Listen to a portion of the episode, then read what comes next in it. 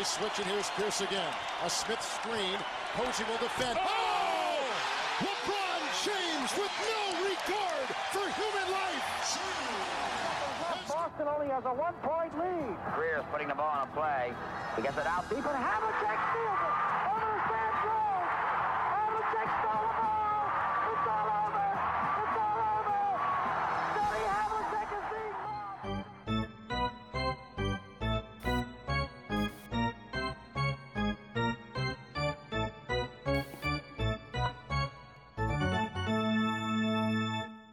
Olá, Quedas. Olá, tudo bem? Tudo bem, mas tenho aqui uma estatística, uma tendência eh, que queria começar logo eh, a falar sobre isto no início. Jogo 1 da série entre os Celtics e os Heat. Os Celtics eram favoritos por 8 pontos e meio, perderam. Eh, Jogo 2, os Celtics eram favoritos por 10 pontos, eh, perderam. Jogo 3, os Celtics eram favoritos por 4 pontos e meio, perderam. Jogo 4, os Heat eram favoritos por 1 ponto, perderam. Há aqui algum. Começas a achar que, na verdade, quem, quem faz estas linhas não percebe nada? Ah, Quem faz estas linhas, eh, pronto, é, às vezes também depende do, do propósito para as linhas, é uma previsão do jogo ou é só uma forma de tentar fazer as pessoas apostar, mas eh, de facto eh, há algo muito estranho que está a passar e foi uma conversa que tem sido tida.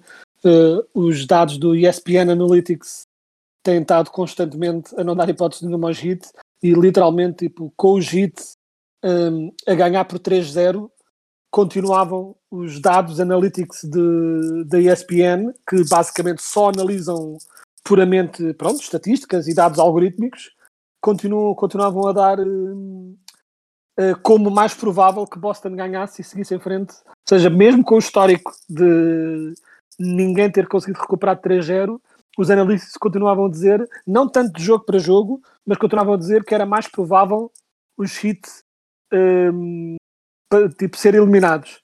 O que é de facto um bocado estranho e há razões para isso, que é hum, também, pronto, um, estes modelos claramente sobrevalorizam imenso a performance na época regular e basicamente parece que não conseguem desligar, parece que os, os modelos não conseguem eh, calcular a diferença entre maior, pronto, a, a diferença de jogar em maior pressão e eh, não, os- o, algoritmo não consegue perceber como é que é possível uma equipa ser tão melhor nos playoffs do que era na época regular.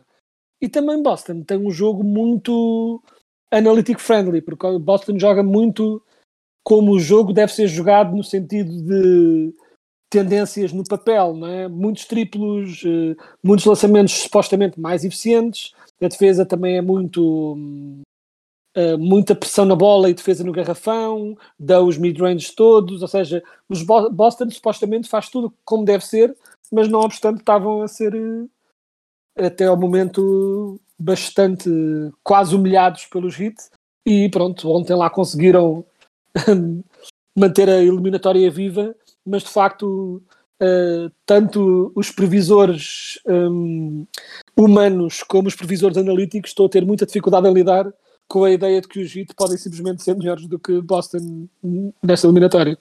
Já agora, qual é que é a probabilidade que dás a um momento inédito na história da NBA? Eu acho que é pouco provável, mas sabes como é que é? Nestas coisas é nós eh, é sempre possível calcular na cabeça a possibilidade, não é? Porque Heat agora perderam este último jogo em casa. O próximo é em, é em Boston. Se calhar os Boston ganham. Depois está 3-2. Ah, 3-2. Será que os Heat tremem? É sempre, e depois, se tremem, vão ao jogo 7. Ou seja, é sempre possível contemplar na cabeça um rumo para. Eu, francamente, não vi nada de especialmente melhor ou muito diferente neste último jogo, no jogo 4. Simplesmente os Heat falharam mais, falharam mais lançamentos do que, acertar, do que a acertar no resto da eliminatória e os Boston capitalizaram nisso e conseguiram ganhar alguma vantagem e conseguiram eh, ganhar o jogo e, e fazer isso. Ou seja, Sei mas não que, desculpa, senti que houve. Falando nesse assunto, provavelmente eh, é, o- é o, é o Pateiro Pataro. Mas tu disseste que os Heat não falharam mais do que têm estado a falhar. Mas olhando para, para as estatísticas de 3 pontos, no jogo 1, eh, Heat 51,6%, jogo 2, eh, 34,6%, jogo 3, 54,3% e, e neste jogo agora 25%. Esta série, ou seja, olharmos para estes jogos, a mim vencer por 3-1 é de facto, uh, isto, é, isto é, é perigoso, este, este, este, ponto de vista de análise, acho eu, porque é, é sempre difícil, mas há de facto uma superioridade de Miami, que é, isto parece verdade lá para ali, porque está a ganhar 3-1, ou de facto há aqui números que estão a ser estão a sair demasiado do, do padrão normal não só os IT a lançarem mais do que do que é costume sobretudo três a lançar com mais eficácia como também os Celtics a lançar com menos eficácia, porque no jogo 1, 34,5, jogo 2, 28,6, jogo 3, 26,2 e agora no jogo 4, 40%. E, e acho que foi no mismatch uh, desta semana em que acho que a estatística é quando os Celtics lançam 40% ou mais de 3, uh, têm 36 vitórias em 38 jogos. Portanto, esta acaba por ser aqui a fasquia a partir do qual os Celtics dominam. E de facto, uh, se olharmos para os jogos, nota-se que, que há uma grande amplitude entre o bom que os Heat estão e os Celtics e o mal que os Celtics estão quando os Heat ganham e o mal que os Heat tiveram e o bom que os Celtics tiveram quando os Celtics ganham. Isto dá para olhar para isto e fazer alguma previsão para os jogos, eh, sobretudo para o jogo 5, não vamos pôr a carroça à frente dos bois.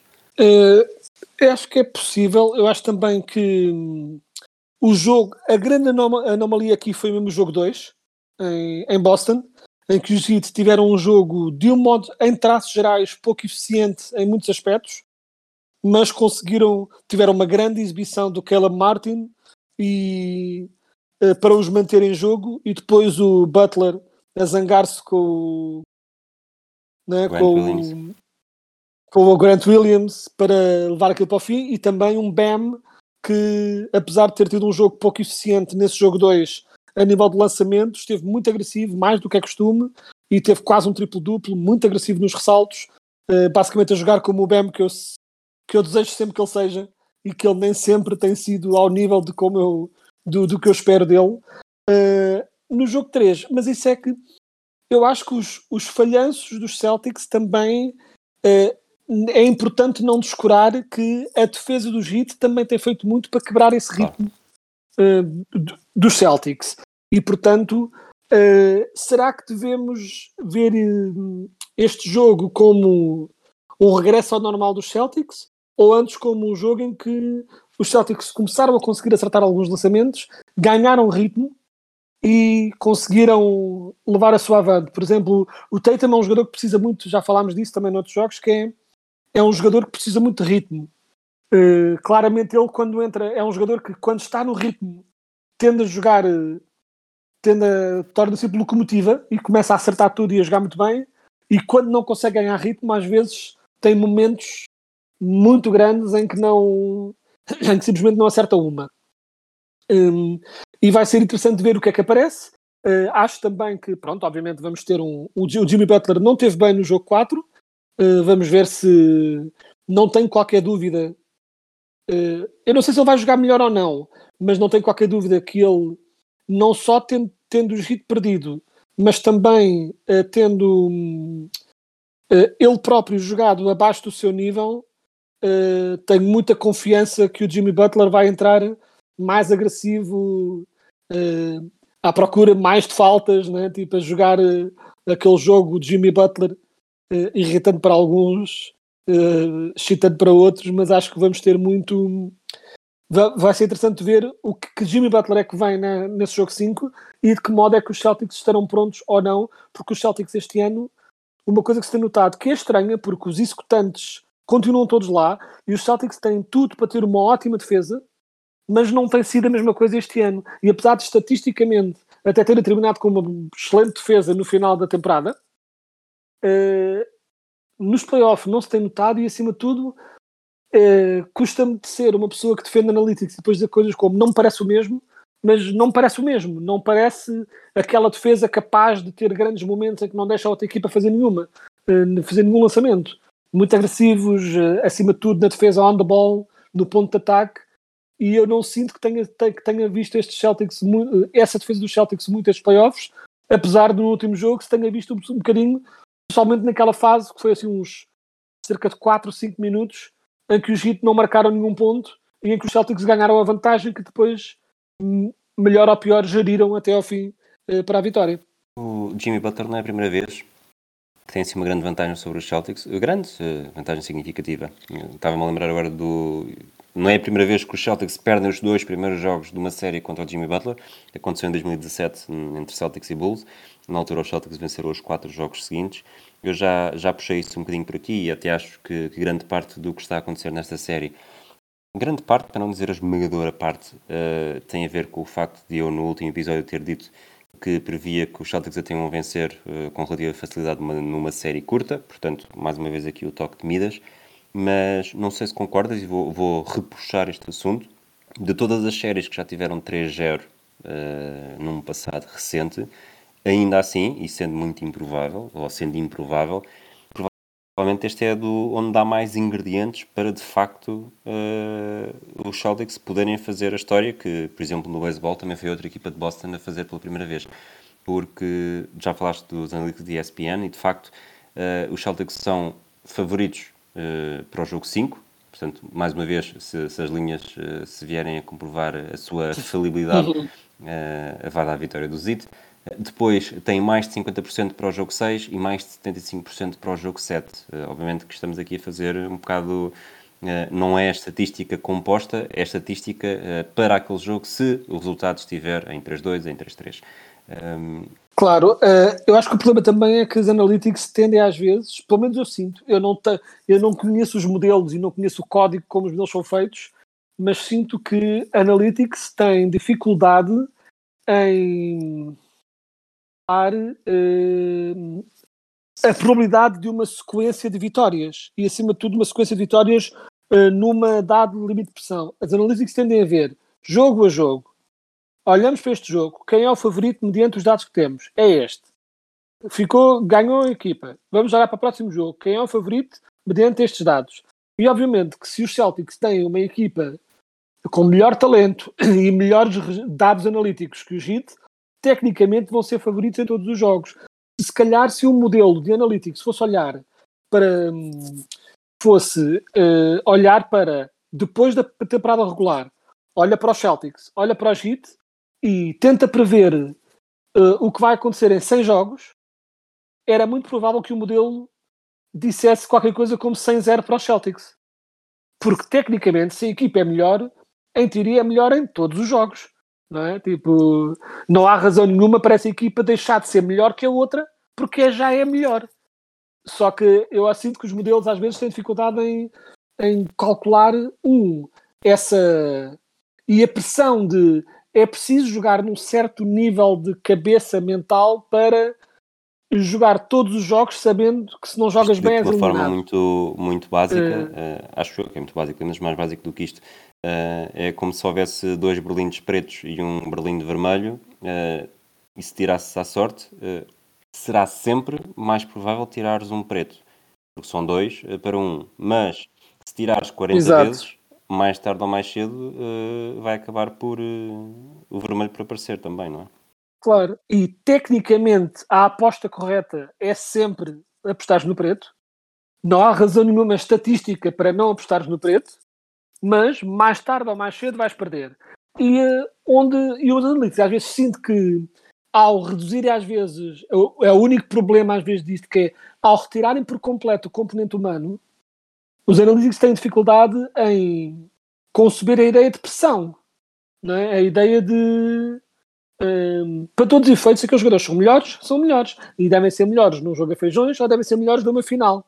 E a verdade é que não é o caso, não é? Tipo, pressão existe e ainda por cima depois tem jogadores como, uh, por exemplo, um jogador como o Tatum, já falámos sobre isso, que é uh, não é tanto para mim, embora ele estava com os registros bastante maus a nível de pontos nos quartos períodos, ele acho que devia, acho que em todos os quartos períodos dos, um, dos três jogos contra os Hits, os primeiros três, não tinha acertado um único lançamento.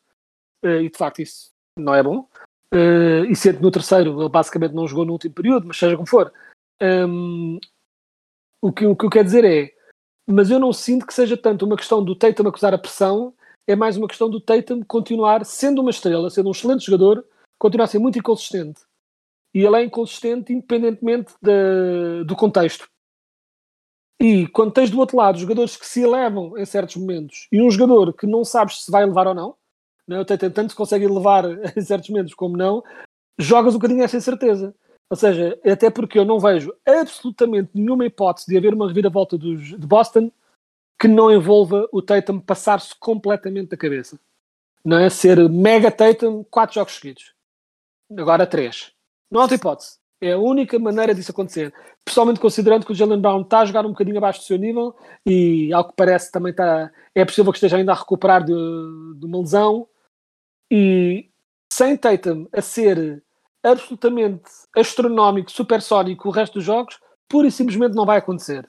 E eu reservo, tenho ainda as minhas reservas de que o Tatum consiga fazer isso, porque sendo ele excelente, tem mostrado alguma tendência para quase não conseguir controlar, não é? Parece que ele não consegue, eh, e esse- não consegue controlar os jogos maus que tem. E acima de tudo, onde eu lhe aponto o erro, mais do que falhar lançamentos, é por vezes na incapacidade de mudar de plano quando o lançamento não está a entrar.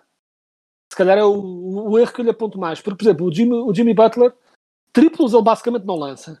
Mas ele, quando está tipo, quando está em forma, ataca muito o mid-range, não é? Ataca muito aquele espaço que os Boston está a dar e eh, tenta matá-los com vários lançamentos, lançamentos mid-range, mid-range. Mas se o se o lançamento não está a entrar todo, ele ataca o cesto e vai tentar sacar faltas e tenta arranjar outras formas de conseguir levar a sua avante. O Tatum é um bocadinho eh, ou o lançamento entra ou, ou pronto, ou não tenta outra coisa, até porque ele até ataca o cesto, mas ele tende a só atacar o cesto quando tem eh, quando consegue vislumbrar uma rota para o cesto. Ele não força muito a, a barra, chamemos de assim. E, embora obviamente que forçar um lançamento no garrafão, voltando, não é analiticamente se calhar a atitude mais correta, mas nos playoffs, com o jogo apertado, às vezes é a solução. Quando nada está a entrar, tens de sacar faltas, tens de ser um foul baiter, tens de atirar-te para o chão a gritar como se estivesse a ser morto. Tipo, infelizmente, eu gostava que fosse possível isso nunca existir, mas é uma realidade da vida e esse tipo de jogadas ganham jogos muitas vezes, especialmente quando o lançamento não está a entrar. E pronto, eu estou curioso de ver se o Tatum tem essa capacidade dentro dele para fazer isso mais não sei quantos jogos, mas se me vais perguntar se eu acho que vai acontecer, eu diria que não. E deve ser dito também, agora lançando para ti a questão que é eh, sobre, falando das nossas previsões, hum, não deixa de ser curioso que, embora neste caso tu tivesse um bocadinho mais errado do que eu, eh, estávamos ambos eh, errados na nossa previsão, até porque eu disse que eu, ambos, ambos previmos eh, Boston a ganhar. Eh, tu previste com um bocadinho mais facilidade, com mais facilidade, eu previa jogo 7, previa uma eliminatória muito disputada, mas disse claramente, e eu aí faço também meia culpa, sempre disse que a ser desnivelado para algum lado seria desnivelado para Boston. Eh, disse isso mesmo e não seja contigo. Mas pronto, acho que ambos continuámos a cair na armadilha de achar esta boa forma dos Heat eventualmente vai parar. Eh, isto não faz sentido, eles eventualmente vão ter de parar de estar nesta forma incrível, mas parece que parece que não está a parar. Não está a parar e, e, de facto os nossos palpites errados, pelo menos os meus palpites errados, não ficam por aqui, porque se olharmos para o Oeste, eh, ainda antes dos playoffs começarem, eu disse que muito provavelmente pronto, havia três equipas das quatro primeiras a perderem na primeira ronda. Uma delas seriam os Nuggets, a prever uma série eh, na primeira ronda entre os Nuggets e os Lakers.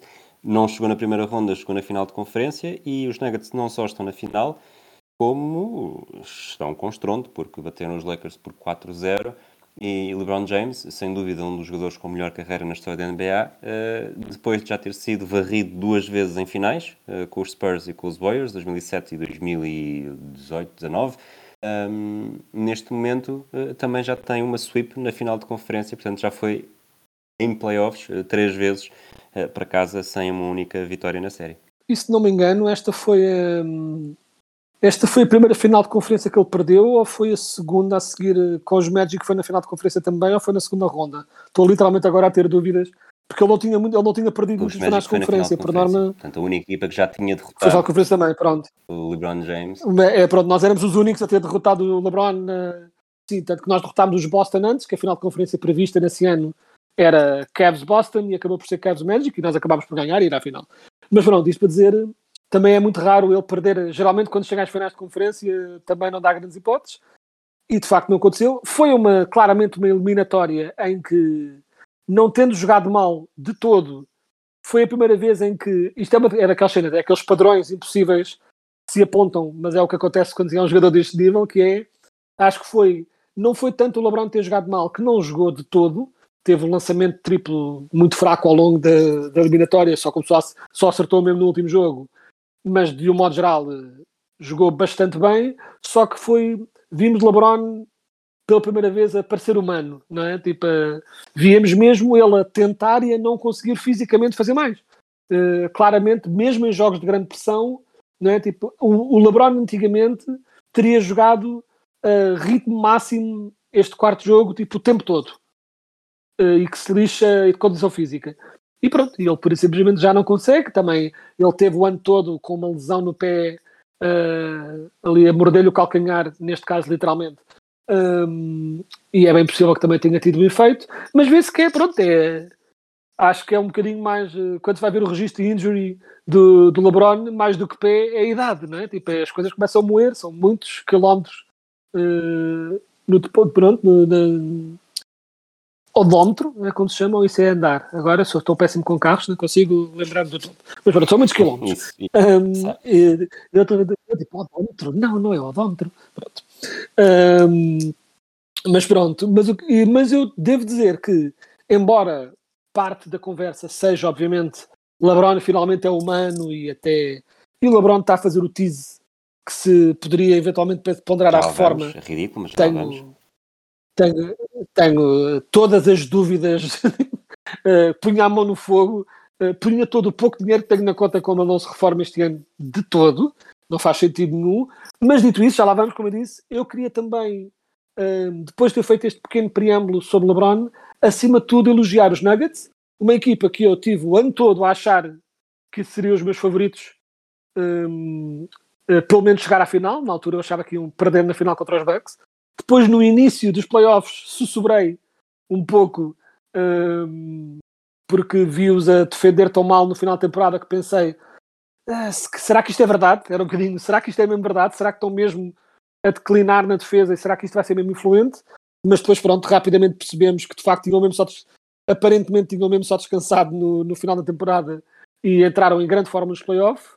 E neste momento, uh, não só Uh, não só acho que os Nuggets pronto, estão, foram uma equipa incrível na, ao longo de toda, toda pronto, a, a run pela Conferência Oeste, como acho que, mais uma vez, sendo que é possível qualquer equipa ganhar, não acho que haja nenhum favorito automático, mas vejo os Nuggets como favoritos, seja qual for a equipa que passe a este, porque de facto estão a jogar de uma forma com o Jokic de uma forma absolutamente ridícula, não há absolutamente nada que dê para fazer uh, contra ele, porque mesmo que consigas incomodá-lo de tal modo que ele deixa de conseguir ter aqueles lançamentos absurdos que ele acerta, uh, ele consegue sempre uh, pronto, influenciar o jogo com o seu passe, com os seus ressaltos, e mesmo naqueles, num, num jogo em que ele teve minado por faltas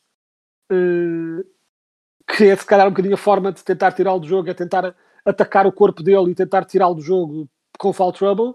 Mesmo assim, ele voltou no último período e começou a acertar lançamentos ridículos, como é seu apanágio quando a coisa aperta. E de facto é a equipa dos Nuggets está uma equipa brutalmente rotinada, com essencialmente, posso dizer mais sobre o assunto a seguir, mas é. Acho que já vi poucas equipas em que os papéis estejam tão bem definidos e tão bem representados por toda a gente em campo. É, é, bonito, é bonito de ver. Está muito bem construída. Aliás, qualquer uma das três equipas ainda em prova eh, estão muito foram bem construídas e foram construídas um pouco com a é.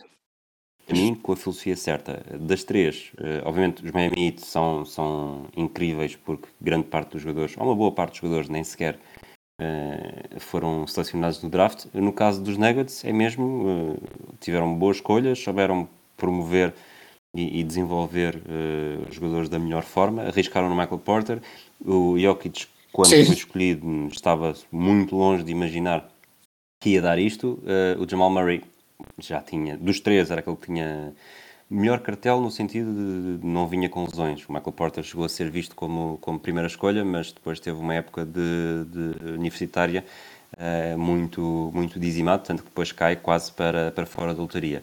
Mas de facto, olhando para esta equipa, é, é uma equipa de um mercado que não é o mais comum, é a equipa que está pela primeira vez uh, numa final e que, que não fez, não passou por nenhum atalho. cresceu, cresceu como devia crescer, cresceu como as equipas podem almejar crescer sem, sem grandes batotas e a verdade é que chegou agora a recompensa e das duas uma, ou apanham os Miami Heat e, e obviamente que estamos aqui sempre a poder correr o mesmo risco, mas uh, os não têm hipótese, da mesma forma que já achámos que não tinham contra os Bucks e não tinham contra os Celtics e têm estado a provar uh, que estamos todos errados. Uh, ou então contra os Celtics, que teoricamente até poderão ter mais hipótese, mas os Celtics a chegarem a uma final vão com, com sete jogos nas pernas, provavelmente eh, as suas estrelas a fazer muito mais minutos nos jogos 6, 7 eh, e mesmo no, no próximo jogo 5. Portanto, é, não é necessariamente uma passadeira estendida, mas de facto é, é difícil não achar que os Nuggets, aconteça o que acontecer, são grandes candidatos a conquistar o troféu. Eu aí faço uma pequena resistência pela simples razão de que, embora eu compreenda o argumento que os Celtics têm mais hipóteses, mas eu sinto que com Nuggets e Celtics é uma luta de ataques. É quem consegue marcar mais pontos de forma mais eficiente. Uh, e não sei se numa luta de ataques é possível de todo bater os Nuggets. Com os Heat, embora eu Heat contra Nuggets continue a pôr claro favoritismo no, nos Nuggets, eu acho que os Heat têm pelo menos a possibilidade de, pela sua, pelo seu modo muito bom de defender, conseguir pelo menos destabilizar um bocadinho o ataque dos Nuggets, algo que eu não vejo os, os, uh, os Celtics a fazer da mesma forma. Uma coisa que eu queria só fazer também, que é, que é muito interessante e para mim um fator crucial, uh, semi-underrated, crucial uh, nestes playoffs, é falámos de como a equipa está toda no seu papel, o Aaron Gordon também encontrou, né, que era dos meus Magic, e que nos Magic estava no papel errado, estava no papel de ter de ser a estrela e ele não é esse tipo de jogador, mas nos Nuggets está muito bem e ele acerta triplos suficientes para, um, ter de se respeitar se ele está sozinho, mas depois o grande jogo dele é, acima de tudo, ser excelente defensor e atacar o sexto para fundanços e para aqueles passos do Jokic. Um, e o que temos também é uh, uma coisa muito interessante, porque o Michael Porter Jr., uh, em estando saudável, que é sempre a única grande questão com ele, ou a grande, maior questão com ele, é sempre um jogador muito perigoso, porque ele, ele não tem tido até agora grandes jogos em que explode para muitos pontos, mas tem tido muitos jogos em que tem tido 3, 4 triplos, e estes 3, 4 triplos são essenciais não só pelos pontos em si, mas também pelo respeito que impõem. Porque o facto de o Michael Porter Jr. estar muito consistente na sua capacidade de ir acertando os seus lançamentos faz com que não seja hum, arriscado sair de cima dele. E isso só abre o caminho para o pick and roll uh, do Jokic e do Murray, não é? Uh, que obriga a desequilíbrios. E então o Michael Porter Jr. está sempre ali como uma ameaça, a tal gravidade. Não, eu vou fazer a comparação com o Curry, né? fala muito do Curry com a gravidade. Não é o mesmo tipo de gravidade, como é óbvio, mas uh, é uma gravidade não obstante. Ele obriga a, a, a atenção. Qual é que era o problema do Michael Porter antes? Para além da lesão, era também o facto de ele ser um defensor muito mau.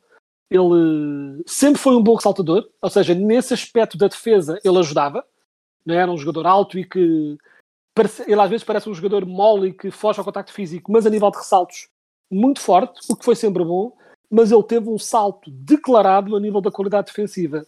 Não quer dizer que seja agora um grande defensor, é? a nível de defesa, os grandes baluartes da defesa dos, dos Nuggets são sem dúvida Caldwell Pope mais nos bases, uh, uh, Aaron Gordon mais nos wing players e alguns jogadores de frontcourt mais altos.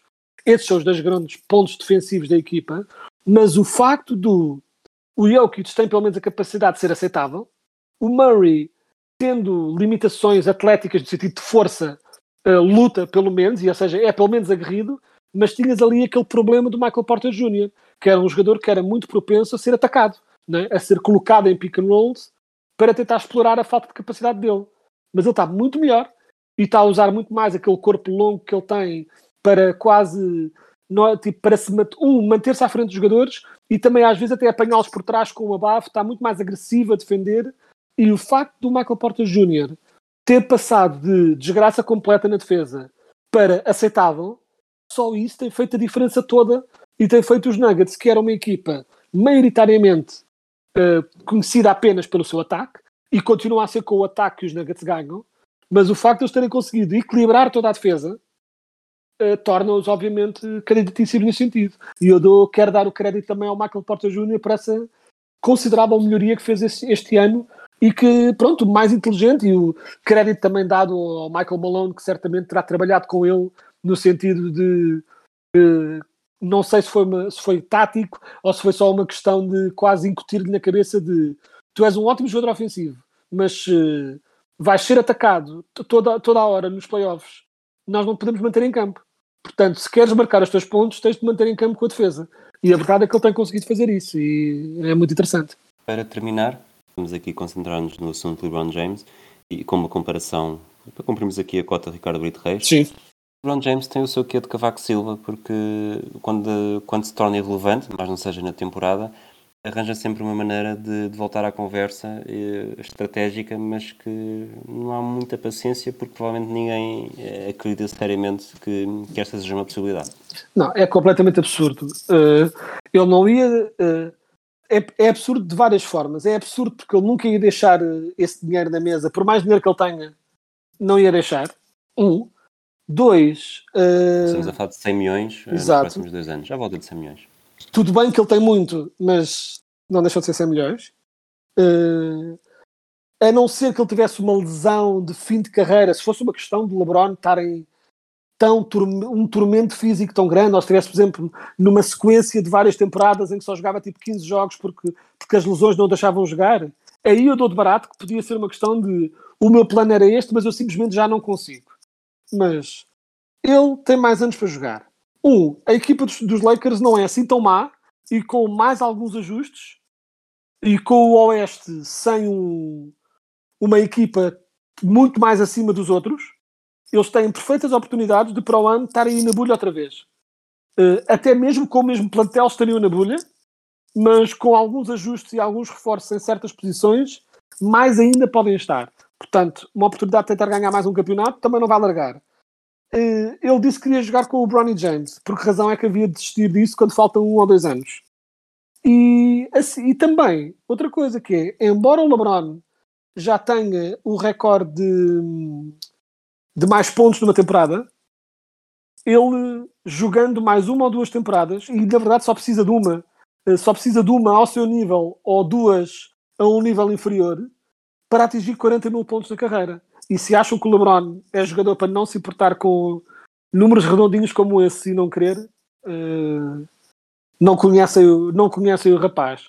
Só se houver uma lesão mesmo tão grave que ele mal se consiga mexer, é que eu vejo o LeBron a reformar-se. Isto foi completamente absurdo, foi mesmo só tentar manter uma aura de mistério e acima de tudo, mais que uma aura de mistério, é, foi estratégico hum, mais do que só para mantê-lo na ribalta a ele, embora isso tenha sido relevante, é mais para tentar hum, esconder a conversa, eh, pronto, fugir a conversa do facto de ter levado uma varridela dos Nuggets, que, francamente, qualquer adepto racional compreende que não foi por culpa dele que perderam 4-0, mas há muito adepto irracional e há muito hot take, né? muitos programas com hot takes, e eu acho que o LeBron, para tentar desviar a atenção disso, vamos lá deixar no ar que ele talvez me vá reformar, e assim fala-se disso em vez do facto de termos perdido 4-0 na final de conferência.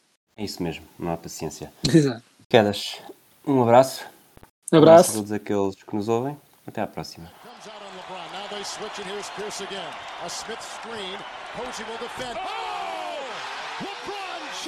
out Boston only has a one-point lead. Greer's putting the ball on a play. He gets it out deep, and Havlicek steals it.